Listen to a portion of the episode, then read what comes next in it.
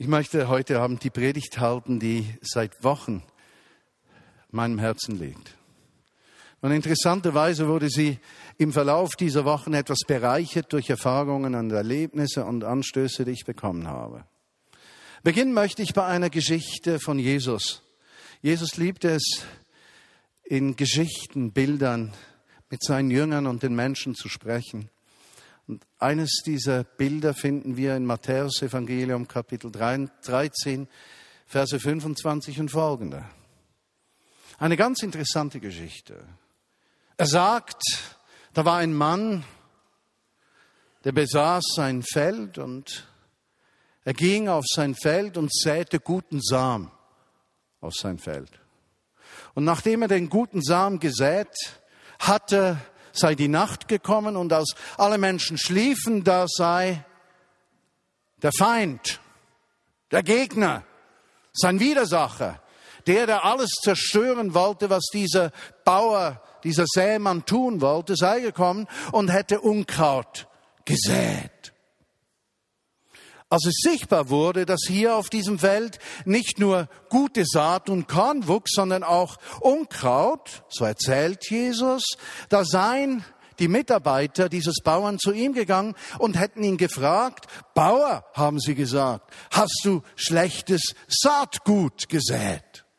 Nein, sagt dieser, er hätte nur gutes Saatgut gesät, aber sein Widersacher sei Nacht gekommen, um Unkraut zu säen. Und das, was sie jetzt sehen würden, sei das Unkraut. Seine Mitarbeiter sagten, Herr, sagten sie, äh, sollten wir nicht jetzt dieses Unkraut ausreißen hier, damit die Ernte richtig heranwachsen kann? Und zu ihrem Erstaunen, so erzählte Jesus, hätte dieser Bauer gesagt, nein, nein, Lass das sein, lass beides wachsen und wenn die Ernte reif ist, dann können wir das Unkraut ausreißen, es bündeln und verbrennen und die Ernte einbringen in die Scheune. Denn wenn wir es jetzt ausreißen, dann könnte es sein, dass wir etwas von der guten Saat zerstören. Ein schönes Bild, eine schöne Geschichte. Was ist das Feld? Nun, bei einem Gleichnis gibt es in der Auslegung etwas Wunderschönes. Es gibt verschiedene Arten, wie man dieses Gleichnis betrachten kann. Deshalb, wenn ich jetzt über meine Betrachtungsweise spreche, ist es meine. Du darfst gerne eine andere haben, aber das ist meine. Dieses Feld verstehe ich als mein Leben. Oder dieses Feld verstehe ich als das gemeinsame Leben der Vineyard Bern. Ja? Wir zusammen als Gemeinschaft von Christenmenschen, die miteinander verbunden, die einen enger, die anderen weniger eng, miteinander den Glauben im Alltag leben. Als Ausdruck der Gemeinschaft der Vineyard Bern, die Jesus Christus sichtbar macht dort, wo Gott uns hingestellt hat. Und dann kommt Gott und sät Samen des Reiches Gottes, ja? Das heißt gute Dinge, seinen Absichten entsprechende Dinge, ja, Vergebungsbereitschaft, Versöhnung, Vollmacht, Freude am Leben, ja, Bereitschaft Menschen anzunehmen, Liebe, Annahme, Vergebung. Und all diese Dinge werden gesät in unser Leben hinein. Und interessanterweise, wenn er sät, dann sät er solche Dinge dann manchmal auch in Menschen hinein, die ihn noch nicht einmal kennen. Die kriegen auch etwas dieser Saat ab, ja? Und er sät diese guten Dinge in unser Leben hinein. Und dann legen wir uns schlafen. Und dann heißt es in dieser Geschichte, der hätte seinen Widersacher. Der Teufel. Nun, komme heute Abend auf die Reise mit mir, auch wenn du Schwierigkeiten hast, an den Teufel zu glauben als Person. Ich bin überzeugt davon, dass er als Person existiert und wirkt. Du darfst eine andere Sichtweise haben, genauso wie du das Gleichnis anders betrachten kannst. Aber hier, er ist eine Person. Er hat ein Interesse. Und er kommt und sät Unkraut in diese gute Saat hinein. Und was ist dieses Unkraut, das er sät? Missgunst. Neid. Unversöhnlichkeit. Das Gefühl, zu kurz zu kommen. Sie vergleichen mit anderen. Habsucht. Lust, Dinge zu zerstören. Das Gefühl, besser zu sein als alle anderen. Und er sät und sät und sät. Und diese Dinge fallen auch auf unser Leben. Sie beginnen zu wachsen. Sie verunsichern uns. Wir wünschen uns, dass doch nur das Gute wächst. Wir wünschen doch, dass wir eine Ernte werden, die Gott gefällt. Aber wir sehen, dieses Unkraut bei uns ist immer noch da. Und wir fragen uns vielleicht, wenn wir dieses Gleichnis betrachten, weshalb? Sagt der Bauer, man soll das Unkraut wachsen lassen. Ich könnte ja das verstehen, sozusagen als Freipass. Okay, ich lebe mit Jesus. Er hat Gutes in mich hineingesät. Das wächst sowieso. Und das Schlechte in meinem Leben, das wächst auch sowieso. Also sage ich mal, naja, dumm gelaufen. Spielt keine Rolle. Oder wir können eine andere Sichtweise haben. Wir können uns überlegen, möchte uns Jesus mit dieser Geschichte unter Umständen sagen, dass er uns nicht an der Vollkommenheit unseres Lebens misst, sondern dass er darauf vertraut, dass sich in unserem Leben das Reich Gottes durchsetzen wird und am Ende eine Ernte entsteht, die einzigartig ist und er dann kommt und dieses Unkraut ausreißen wird. Könnte es sein, dass er sagt, Mensch, Christenmensch, es geht nicht um deine Perfektion, es geht nicht um deine Leistung, es geht nicht darum, dass du keine Fehler machst.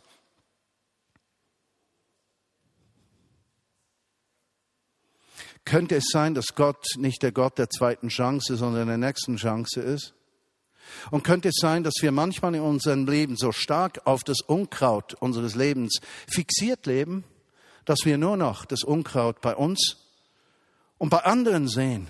Und könnte es sein, dass im Lebensfeld des Nächsten unser Blick zuerst auf das Unkraut fällt und wir diesen Menschen am Unkraut seines Lebens beurteilen und nicht an der Verheißung dieser Ernte, die da heranwächst?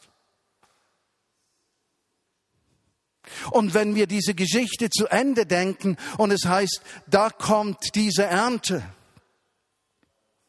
dann macht eine Ernte keinen Sinn, wenn sie nicht verwendet wird. Und ich verstehe eines der Bilder. Hier ist die Ernte wird sein, wenn Jesus wiederkommt, nicht wahr? Wir werden ihm begegnen. Du guter und treuer Knecht oder du Schalk in alten Übersetzungen, ja?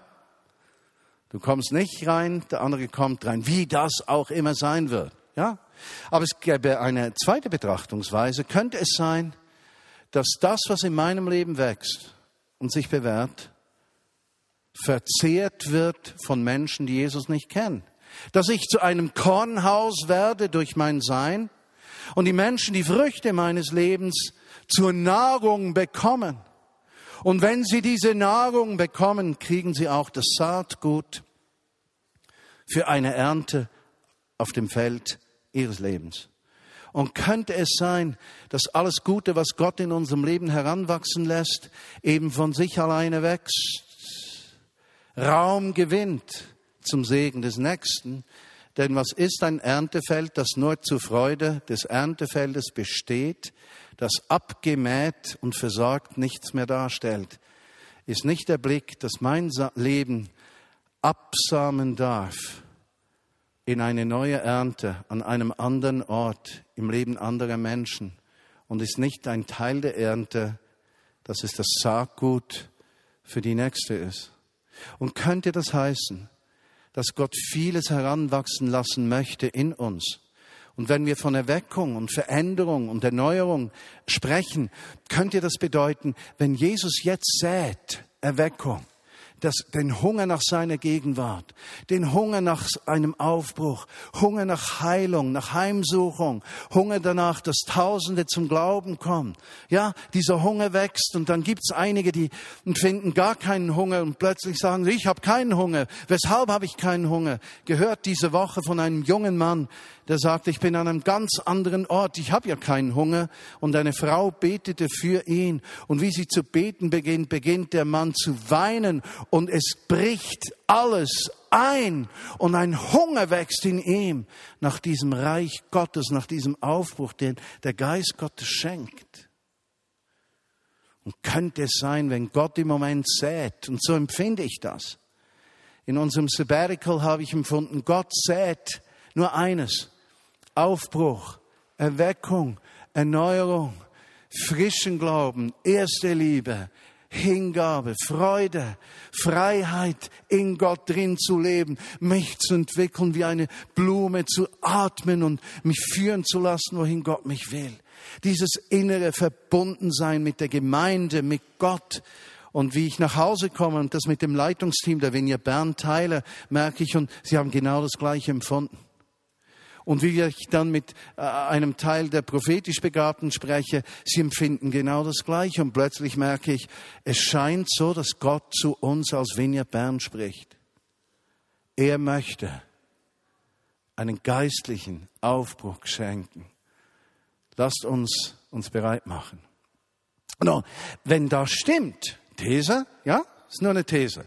Wenn das stimmt und Gott das zu säen beginnt in unsere Herzen, Schritt für Schritt, was geschieht dann? Dann geschieht Folgendes. Dann kommt die Nacht und alle schlafen. Und beim Widersacher Gottes, bei Satan, geht die Feuerwehr-Sirene an. Es gibt ein Feuer zu löschen. Es beginnt ein Feuer zu brennen im Herzen von Christenmenschen. Es beginnt ein Hunger, sich breit zu machen, eine Erwartung für das Hereinbrechen des Reiches Gottes, ein Verlangen nach Barmherzigkeit, Liebe zum Nächsten und zu Jesus fernstehenden Menschen, dass sie diese Liebe, Güte und Herrlichkeit Gottes erleben können. Und was wird dort geschehen bei dieser Feuerwehr Satans?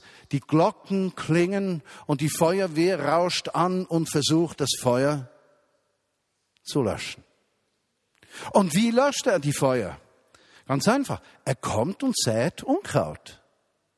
Was ist dieses Unkraut? Ach, das können unterschiedliche Dinge sein. Das kann zum Beispiel sein, dass du plötzlich nur noch im Feld deine christlichen Freunde nur noch das Unkraut siehst. Und das Unkraut zieht dich an. Und du beginnst dich über das Unkraut zu ärgern. Und du denkst, wenn der sich nur verändern würde, dann. Und weil du so intensiv das Feld des Nächsten und sein Unkraut betrachtest, merkst du nicht, dass dein Unkraut über Nacht unglaublich gewachsen ist. Ja, das Feld beinahe zum Ersticken bringt. Nein, nein, du siehst das Feld des anderen. Unkraut heißt plötzlich das Gefühl zu haben, hat Gott auch einen Plan für mich? Bin ich da auch wichtig? Wo ist mein Platz? Unsicherheit, Neid, das Gefühl, zu kurz zu kommen. Gott dich nicht beachtet, Menschen dich nicht sehen. Wow, Angst, dass du zu kurz kommst, äußert sich in Mangel an Großzügigkeit. Mangel an Großzügigkeit ist die Wurzel allen Übels weil sie den Menschen erstickt. Und damit meine ich nicht nur Großzügigkeit im finanziellen Geben, ich meine genauso Großzügigkeit im Vergeben. Denn wer nicht vergeben kann, wird geizig in seinem Leben. Und der Großzügige, der sich seiner Schwachheit bewusst ist und seiner Abhängigkeit von Gott, wird zum großzügigen und reichen Menschen, weil er nicht mehr auf seinen Besitz zählt, sondern auf die Quelle des Lebens, Jesus Christus. Er sät, verstehst du? Wenn es stimmt, dass Jesus uns im Moment vorbereitet für einen geistlichen Aufbruch in der Vineyard Bern, dann lasst uns weise sein und erkennen, dass ein anderer auch sät. Das führt mich zur zweiten Bibelstelle, die ich mit euch teilen möchte im ersten Petrusbrief, Kapitel 5, Vers 8. Da steht, seid nüchtern und wachet. Euer Widersacher, der Teufel, geht umher wie ein brüllender Löwe und sucht, wen er verschlingen könne. Dem widersteht fest im Glauben, da ihr wisst, dass eure Brüder in der Welt die gleichen Leiden erdulden. Nun, ihr müsst das im Zusammenhang vom Petrusbrief verstehen. Der Petrusbrief ist ein Brief, der wurde gerichtet an geistliche Leiter, die in einer großen Herausforderung waren, nämlich der Herausforderung, dass sie wenig klare Vorstellungen hatten, wie eine christliche Gemeinde zu funktionieren hat. Ja, die hatten kein neues Testament die waren vom Geist geführt, vom Wort Gottes geführt, von der Torah, den fünf Büchern Mose, von anderen Büchern, die sie hatten, von Überlieferung. Und sie mussten sich da irgendwie durchkämpfen. Und da gab es Menschen, die waren sehr unzufrieden. Und diese Leiterschaft wurde massiv angegriffen. Und sie wurde so unter Druck gesetzt und angegriffen, dass diese Leitenden da von denen dann in Kapitel 5, Verse 1 bis 4 gesprochen wird, versucht waren, den Hammer zu nehmen und mit dem Hammer mal richtig eine raufzuschlagen. Und Petrus nimmt das wahr. Petrus nimmt wahr, da ist Spannung, da ist Unsicherheit, da ist, da ist Kampf, da ist Ringen. Äh, Petrus nimmt aber auch wahr, dass diese Leiter nicht genau wissen, wie sie sich zu verhalten haben. Und er ist zu weit weg, hat keinen Internetzugang, äh, ist nicht möglich, irgendetwas zu vermitteln. Und er schreibt also diesen äh, Snail Mail, Schneckenpostbrief, und, und den kriegen die dann. Und es ist nichts anderes als die Anweisung, wie verhaltet ihr euch als Leiter in der Herausforderung des Lebens.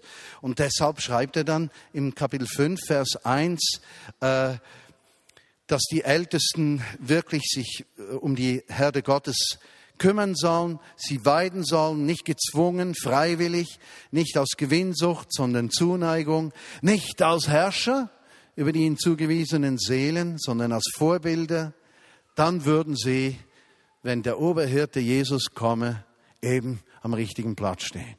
Und dann geht's etwas weiter, ja, und dann kommt diese, seid nüchtern, wachet. Was heißt es, nüchtern zu sein in dem von mir genannten Zusammenhang? Nüchternheit bedeutet, eine Fähigkeit zu haben, analytisch zu denken über mögliche Entwicklungen, die sich meinen Träumen entgegenstellen. Nüchtern zu sein heißt, ich habe die Fähigkeit, nicht nur meine Möglichkeiten einzuschätzen, sondern auch die Widerstände. Der Schwärmer sagt, es gibt keine Widerstände. Und weil er so schwärmt und die Widerstände kommen, ist er nicht nüchtern. Er sagt, seid nüchtern. Nüchternheit heißt aber auch, deine Möglichkeiten zu kennen. Hier heißt es, sind die Verheißungen Gottes stärker als die Bedrohung, die ich von Satan erlebe? Ist Gottes Kraft stärker oder schwächer? Nüchtern ist der Mensch, der weiß, Gottes Kraft ist immer stärker. Nüchtern ist der Mensch, der weiß, und Gott steht auf meiner Seite. Nüchtern ist der Mensch, der sagt, ich bin nicht alleine. Nüchtern ist die Gemeinde, die weiß, wenn Gott einen Plan hat, wird er diesen auch zu Ende führen, richtig. Seid nüchtern und wachet. Was heißt wachet? Wachet heißt, haltet die Augen offen über das Saatgut, das in euer Leben kommt. Zwietracht oder Vergebungsbereitschaft. Ja? Glaube oder Unglaube. Selbstverwirklichung oder mich für die Pläne Gottes zu verschenken. Großzügigkeit oder die Angst zu kurz zu kommen. Wachet, schaut auf euer Leben, lasst uns uns betrachten. Und dann sagt er, euer Widersacher, der Teufel, geht umher wie ein brüllender Löwe und sucht, wenn er verschlingen könne. Tatsächlich ist es so, da ist einer, dessen Interesse ist es, dich aus der Gegenwart Gottes zu nehmen. Sein Interesse ist, dass deine Ehe zerbricht. Sein Interesse ist, dass deine äh, Arbeitsstelle zerbricht, dass deine Beziehungen zerbrechen, dass deine Zukunft zerbricht, dass du nur noch Probleme hast, dass du nie vom Alkohol wegkommst, dass all das, ja, ist eine geistliche Realität. Das ist so. Wir stehen in diesem geistlichen Kampf. Jeder von uns. Und dann gibt es Kräfte in unserem Leben, die dieses Brüllen auslösen. Wenn Gott, nein, Verzeihung, wenn der Teufel eine Tür findet in deinem Leben, wird er sie schamlos benutzen. Der wird nicht zweimal fragen. Verstehst du, wenn du nicht versöhnungsbereit bist und nicht äh, zu vergeben bereit bist, wird er genau dort reinhaken und es zulassen, dass mehr Probleme in dein Leben kommen, damit sich dein Herz so verhärtet, dass du überhaupt nicht mehr vergibst.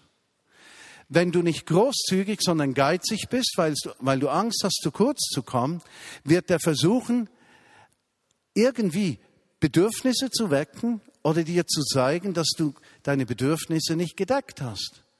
Und dieses Gefühl, dass es nicht gedeckt ist, wird wachsen und wachsen und wachsen. Weshalb? Er will das zementieren, dass es zu einer Überzeugung wird. Und wenn er dich dort hat, in der Angst zu kurz zu kommen, in der Angst, dass du nie genug hast, dass alle an dir vorbeigehen, dann hat er dich in der Hand. Und dein Herz wird hart und du beginnst dich mit allen zu vergleichen, die scheinbar immer auf der Sonnenseite des Lebens stehen. Er brüllt. Er sucht sich die Opfer aus. Verstehst du? Und dann sagt Apostel Petrus sehr schön, bildlich wieder, dann in diesem Text, dem widersteht fest im Glauben. Dem widersteht fest im Glauben. Heißt das, ich muss Glaube als Leistung sehen? Für mich nicht. Glaube ist nie Leistung. Ich bin auch überzeugt davon, dass Zweifel sind für mich, die Zweifel meines Lebens sind der Nährboden meines Glaubens. Weshalb? Wenn keine Zweifel da sind, findet in meinem Herzen keine Auseinandersetzung mehr statt. Dann ist es wie leer. Aber diese Zweifel, schaffst du das? Kannst du das? Wird Gott dort sein? Ja? Wird Jesus sich erbarmen? Und jeden Sonntag, wenn ich nach vorne gehe, äh, habe ich diese gewisse Angst. Was ist, wenn ich nicht sprechen kann? Was ist, wenn ich nichts Vernünftiges sagen kann? Was ist, wenn er nicht da ist? Was ist, wenn es leer ist? Und dann nehme ich diesen Zweifel und ich fliehe ganz in seine Nähe. Und dann sage ich, Jesus, hier bin ich mit meinen Zweifeln.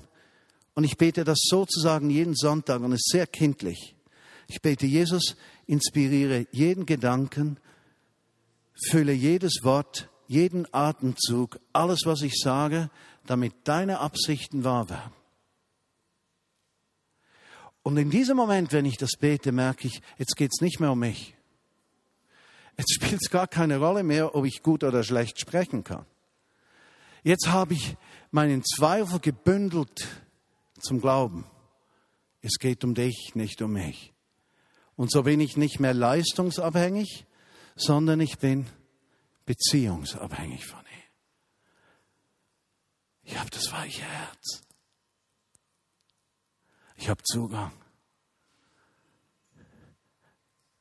Er baut sein Reich und ich darf teilnehmen. Er sitzt nicht in meinem Lebensboot, ich setze in seinem Boot. Überleg dir die Bedeutung.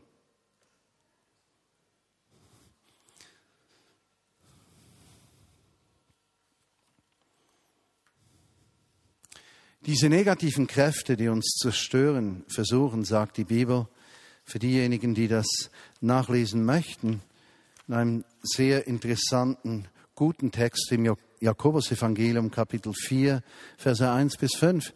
Diese Kräfte, diese wachsen in uns. Und es ist dieses Unkraut, das wächst. Streitigkeit, Neid, Zank, Hader, Hass, und wie die Bibel das auch immer nennt, Altdeutsch oder Neudeutsch. Äh, das wächst in uns. Deshalb haben wir Verantwortung, unseren Blick auf das Gute zu richten in uns und in anderen. Lass mich zum Abschluss noch eine zweite Stelle brauchen, die uns nochmal abgerundet hilft zu verstehen. In Jakobus, Evangel äh, Jakobusbrief Kapitel 4, Verse 6 bis 8 steht, Größer aber ist die Gnade, die Gott gibt. Darum spricht diese Gnade, Gott widersteht, in meiner Übersetzung, den Hoffärtigen. Also es versteht ja kein Mensch mehr heute, aber eigentlich heißt es den Stolzen, ja? Was ist ein Mensch, der stolz ist? Ein stolzer Mensch braucht niemanden, ja? Er ist sich immer genug in sich selbst. Das heißt, Stolz heißt Unabhängigkeit. Unabhängigkeit von Gott, aber auch Unabhängigkeit von Menschen. Also ein Mensch, der sich nicht helfen lassen will, weil er sich schämt, der schämt sich nicht, der ist stolz. Also Gott widersteht diesem Menschen, der unabhängig sich verhält. Aber dem, der demütig ist, gibt er Gnade. Was heißt demütig zu sein? Eben nicht mit einem frommen religiösen Blick und mit samtweicher, stotternder Stimme äh, irgendetwas sagen und auf die Schuhe blicken, sondern Demut ist ganz einfach definiert. Heißt, ich weiß, dass ich Gott und andere Menschen in meinem Leben brauche, damit ich den Weg des Glaubens gehen kann. Punkt. Dem gibt er Gnade. Und dann heißt es so, unterwerft euch nun Gott. Was heißt das? Hat nichts mit einer kitschigen Vorstellung zu tun der Unterwerfung, sondern es heißt, erlaubt es Gott in eurem Leben, die maßgebende Person zu sein, die euer Leben führt. Ja, was heißt das? So wie ich es verstehe. Und dann sagt er, wenn ihr mitlest, zum Schluss, widersteht dem Teufel, so flieht er vor euch. Oh, interessant. Apostel Jakobus sieht das gleiche Problem wie Jakobus, äh, wie Petrus, spricht es etwas anders an. Widersteht. Er flieht. Naht euch zu Gott, so naht er sich zu euch. Reinigt die Hände, ihr Sünder. Heißt, ich bin mir meines Unkrauts bewusst. Und lasse es zu, dass er mich verändert. Machet eure Herzen rein, die ihr geteilte Herzen habt, harte und weiche Herzen. Ich möchte euch sagen, wenn wir ernsthaft in den nächsten Monaten diesen geistlichen Aufbruch verfolgen, den wir uns wünschen, wird der Feind nicht schlafen. Er wird in deiner Ehe nicht schlafen, deine Beziehung zu Eltern und Kindern. Er wird nicht schlafen finanziell. Er wird an deinem Job nicht schlafen. Er wird in deinem Lebensumfeld nicht schlafen. Und damit mache ich dir keine Angst, okay? Keine Angst. Aber wir wollen nüchtern sein und wachen. Und nüchtern sein heißt, wir wissen, dass wenn wir uns Gott nahen, wir dem Widersacher Widerstand leisten können. Und Gott uns dorthin führt, wo er uns brauchen kann. Wir brauchen uns nicht zu fürchten. Diese Ernte wird heranwachsen. Sie wird zur Nahrung von Tausenden von Menschen. Und die Menschen essen nicht von meinem Tun, sie essen von meinem Sein in Christus. Und dort werden wir zur Ruhe kommen. Amen. Jesus, ich bitte dich, dass du diese von mir so brennend heiß gewünschte Botschaft die so Fuß gefasst hat in meinem Sein, in, in meinen Empfindungen drin, in meinem Denken und Beten. Schenke die Realisierung dieser Botschaft in der Vineyard Bern. Ein tiefes Bewusstsein, dass wir wachen können und nüchtern sein können. Dass wir dein Leben nicht schutzlos ausgeliefert sind, sondern dass du uns führst. Dass wir nicht kampflos in den Herausforderungen des Lebens stehen, sondern Vollmacht haben, in Zerbrochenheit des Herzens den Angriffen des Feindes zu widerstehen. Und so nehme ich im Namen Jesu Anspruch auf den Schutz des Herrn über unserem Leben, über dem Schutz des Geistes unseres Lebens, über dem Schutz unserer Seelen.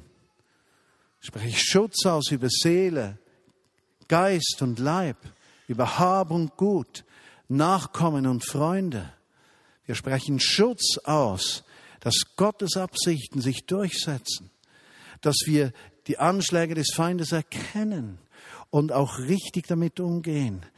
Ich spreche aus, dass ein Aufbruch über uns kommt, gewirkt durch Jesus Christus, in dem Moment, wo den er sich wünscht, den er sich auswählt, in dem Moment, der richtig ist, und dass dieser Aufbruch es der Vineyard Bern erlaubt, zu einer Ernte, zu einem Erntefeld zu werden, das reich ist.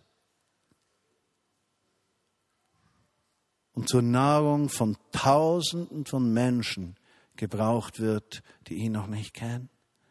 Und das bitte ich dich, Vater im Himmel, nicht nur für Bern, die Region, die Schweiz oder das deutschsprachige Europa, sondern überall, wo du uns hinführst, soll dieser Boden vorbereitet sein für die Samenkörner unseres Lebens und sich multiplizieren. Und wir sagen, Herr, brauche uns und setze uns frei. Schenke du Erweckung bitte dich als letztes, Jesus, für diejenigen unter uns, die aus irgendeinem Grund überfordert sind oder am Anfang des Glaubens stehen oder noch nicht im Glauben stehen, die denken, was um alles in der Welt ist das und wovon spricht er? Heiliger Geist, ich traue dir zu, dass du es jedem so erklärst, wie er oder sie es verstehen kann. Und wir möchten gemeinsam diesen Weg mit dir, Jesus, gehen. Und alles Volk sagt Amen.